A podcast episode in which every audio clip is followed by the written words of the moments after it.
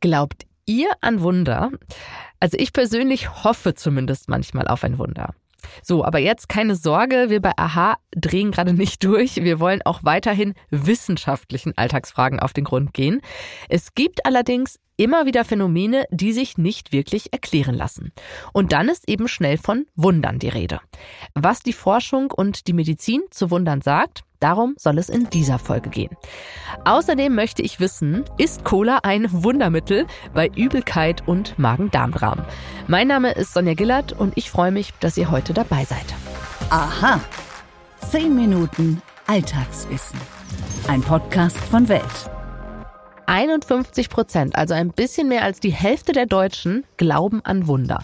Zu diesem Ergebnis kam das Allensbach-Institut bei einer Umfrage im Jahr 2017. Ehrlich gesagt habe ich nicht damit gerechnet, dass so viele Menschen ein Wunder für möglich halten. Ich kenne Wunder vor allem aus dem Religionsunterricht und da spielen sie bekanntlich eine wichtige Rolle ob die Wandlung von Wasser in Wein oder die Heilung von Blinden. Allerdings gibt es auch im Weltlichen immer wieder Situationen, die wir uns nicht erklären können. Und da fragt man sich schon manchmal, gibt es vielleicht doch Wunder. Was es mit Wunderheilung auf sich hat und wie die Kirche zwischen Wunder und Zufall unterscheidet, dazu hat mein Kollege Martin Lindner aus dem Wissenschaftsressort von Welt recherchiert. Hallo Martin. Hallo Sonja. Wir sprechen über Wunder. Fangen wir doch mal ganz grundsätzlich an. Was ist denn ein Wunder? Wie wird das denn definiert? Ich weiß gar nicht, ob es eine ganz klare und eindeutige Definition gibt. Was Wunder auf jeden Fall ist, schon äh, von der Herkunft des Wortes, etwas ganz Außergewöhnliches. Also etwas Seltenes, was in Erstaunen versetzt. Aber ich glaube, es ähm, ist gerade, wenn man jetzt über die Medizin und Gesundheit und Heilung nachdenkt, äh, noch etwas äh, mehr. Also ich glaube, Wunder, nur etwas, was selten ist, ist noch kein Wunder. Also dass ich im Lotto gewinne, das mag ich als Wunder bezeichnen bezeichnen, aber da kann ich sagen, das ist Statistik. Wenn ich so und so viel Millionen Mal spiele, dann werde ich einmal gewinnen. Beim Wunder kommt hinzu, dass man eigentlich die Ursache nicht versteht und denkt, äh, es gibt vielleicht gar keine Ursache, die wir zumindest kennen. Und das Dritte, gerade wenn es um Gesundheit und Krankheit geht, ist, glaube ich, dass es etwas Schicksalhaftes ist. Also, dass ich von einem Schnupfen ganz plötzlich wieder gesund bin, das ist kein Wunder, sondern dann denke ich, ah, prima, war schnell vorbei. Aber wenn ich an einer sehr schweren und vielleicht sogar als unheilbar einge Stuften Krankheit leide, dann hat das eine ganz andere persönliche Bedeutung. Und ich glaube, diese drei Dinge, es ist selten, man kennt die Ursache nicht richtig oder vielleicht gar nicht und es ist etwas Schicksalhaftes, das kommt, glaube ich, beim Wunder gerade in der Medizin zusammen. Ich kenne Wunder vor allem aus dem Religionskontext. Da spielen Wunder und auch Wundertaten von Menschen ja immer wieder eine große Rolle. Die Kirche, die katholische Kirche beschäftigt sich sogar damit, wann ist überhaupt ein Wunder ein Wunder oder eben dann auch keins. Was wertet die Kirche denn als Beleg dafür und wie wird sowas überhaupt geprüft? Da hast du dich ja ein bisschen mit beschäftigt. Ja, also es gibt tatsächlich, das ist sehr spannend, in der katholischen Kirche, die ja für die Akzeptanz von Wundern bekannt ist, ganz anders als die Protestanten, die die können mit Wundern nicht so viel anfangen. Aber auch in der katholischen Kirche gibt es seit dem 18. Jahrhundert ganz klare Kriterien, was als Wunder, gerade als Heilungswunder, überhaupt gelten kann. Also die meisten Wunder, die zum Beispiel Heiligen zugeschrieben werden, sind ja Heilungswunder. Die wurden ausgearbeitet und sind bis heute eigentlich noch gültig. Und das ist zum einen, es muss ganz plötzlich erfolgen. Eine Heilung muss dauerhaft sein, sie muss vollständig sein, sie muss von einer sehr schweren und eindeutig diagnostizierten Erkrankung, also zum Beispiel durch Röntgenbilder, äh, durch Computertomographien, durch Blutanalysen, muss die Erkrankung festgestellt sein. Und es darf sich natürlich nicht auf eine Therapie zurückführen lassen. Das heißt also, Fall, ein Mensch hat eine Krebserkrankung und ist eigentlich schon aufgegeben von den Ärzten und plötzlich erholt er sich wieder, er geht aus dem Krankenhaus hinaus und lebt noch viele Jahre. Solche Dinge hat man vielleicht ja auch schon mal im Bekanntenkreis gehört. Das ist erstmal erstaunlich, aber ob es dann wirklich von der Kirche als Wunder anerkannt werden kann, das wird dann von speziellen Komitees geprüft, also Mediziner, internationale Spezialisten für ein bestimmtes Fachgebiet, die dann sehr genau prüfen, können wir das aus dem heutigen Wissensstand erklären. Und es gibt zwei einschlägige Komitees in der katholischen Kirche. Das ist einerseits ein Ärztekomitee in Lourdes und ein Ärztekomitee des Vatikans. Hast du für uns ein konkretes Beispiel für so ein Wunder, das dann auch von einem Gremium anerkannt wurde? Ja, es gibt in der Tat einen sehr bemerkenswerten Fall aus den 90er Jahren. In den USA hat ein zweijähriges Mädchen, ein kleines Kind, zu viel Paracetamol geschluckt, also ein gängiges Schmerzmittel.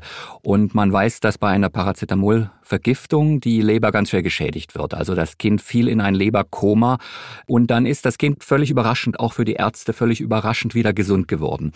Das wurde dann hinterher von Medizinern, also dem Komitee des Vatikans, sehr genau geprüft und auch vom Vatikan als Wunder anerkannt. Und dieses Wunder wurde zurückgeführt darauf, dass die Familie zu Edith Stein um Fürbitte gebeten hat. Edith Stein ist eine deutsch-jüdische Frauenrechtlerin und Philosophin, die in Auschwitz ermordet wurde. Sie ist aber während ihres Lebens zum Christentum konvertiert. Sie hat sich taufen lassen, sie ist in einen Orden eingetreten und sie wird von der katholischen Kirche, wurde sie damals bereits als selig verehrt, nämlich als Theresia Benedicta vom Kreuz. Um sie heilig zu sprechen, war gewissermaßen ein zweites Wunder notwendig. Und die Familie dieses kleinen Kindes hat zu ihr um Fürbitte gebeten und der Vatikan hat es dann anerkannt, dass deshalb das Kind gesund geworden ist und sie quasi bei Gott ein gutes Wort für dieses kleine Mädchen eingelegt hat und es deshalb gesund geworden ist. Und das war das zweite Wunder.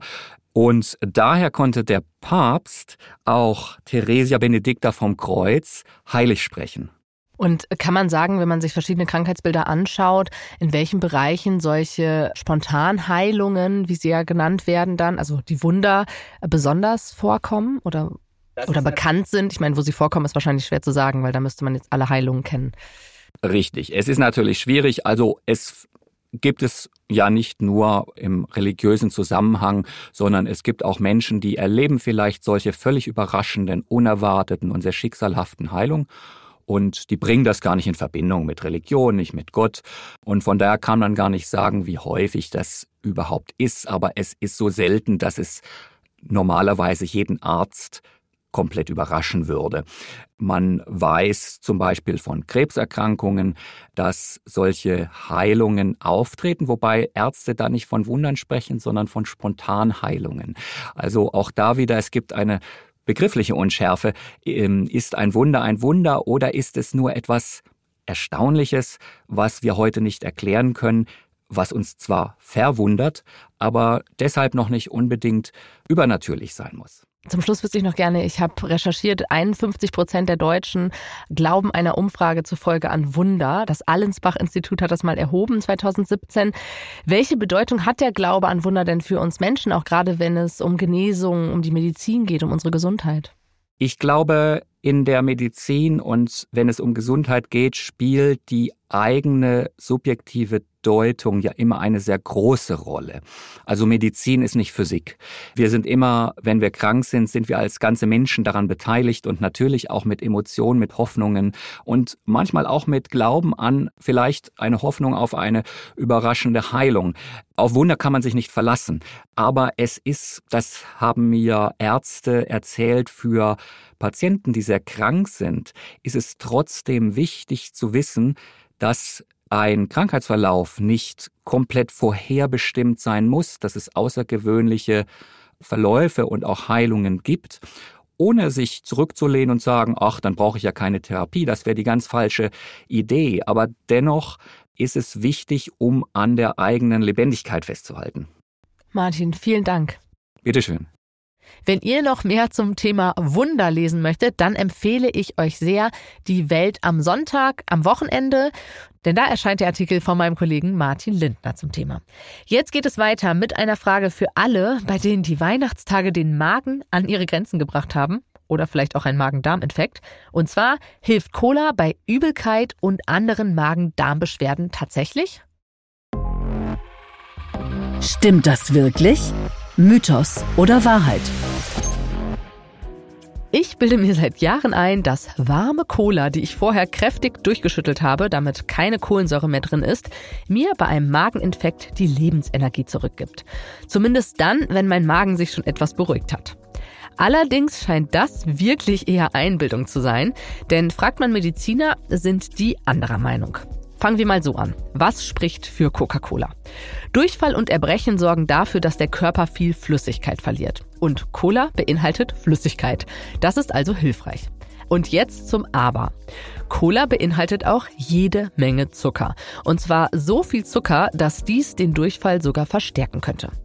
Und dann steckt in Cola noch Phosphorsäure. Die kann den Darm reizen und das enthaltene Koffein kann zwar belebend wirken, wenn der Kreislauf so richtig down ist, aber es führt auch dazu, dass unsere Nieren angeregt werden und wir mehr Wasser ausscheiden. Ja, und dabei sogar noch mehr Mineralstoffe verlieren als ohnehin schon.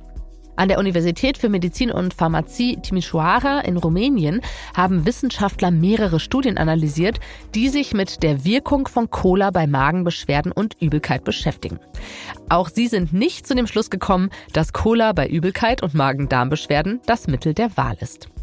Was also trinken, wenn der Magen und der Darm aus dem Gleichgewicht geraten? Als erstes empfiehlt sich warmes Wasser in kleinen Schlückchen. Aber auch eine Brühe oder leicht gesüßter Tee können ganz gut tun. Ich habe auf Reisen immer ein Tütchen Elektrolytpulver dabei, falls die kulinarischen Neuheiten mich niederstrecken. Dieses Pulver, das man in der Apotheke bekommt, löst man einfach in Wasser auf und so erhält der Körper Schluck für Schluck alle notwendigen Mineralstoffe und auch Zucker zurück. Und man merkt schnell, was für einen Unterschied das macht.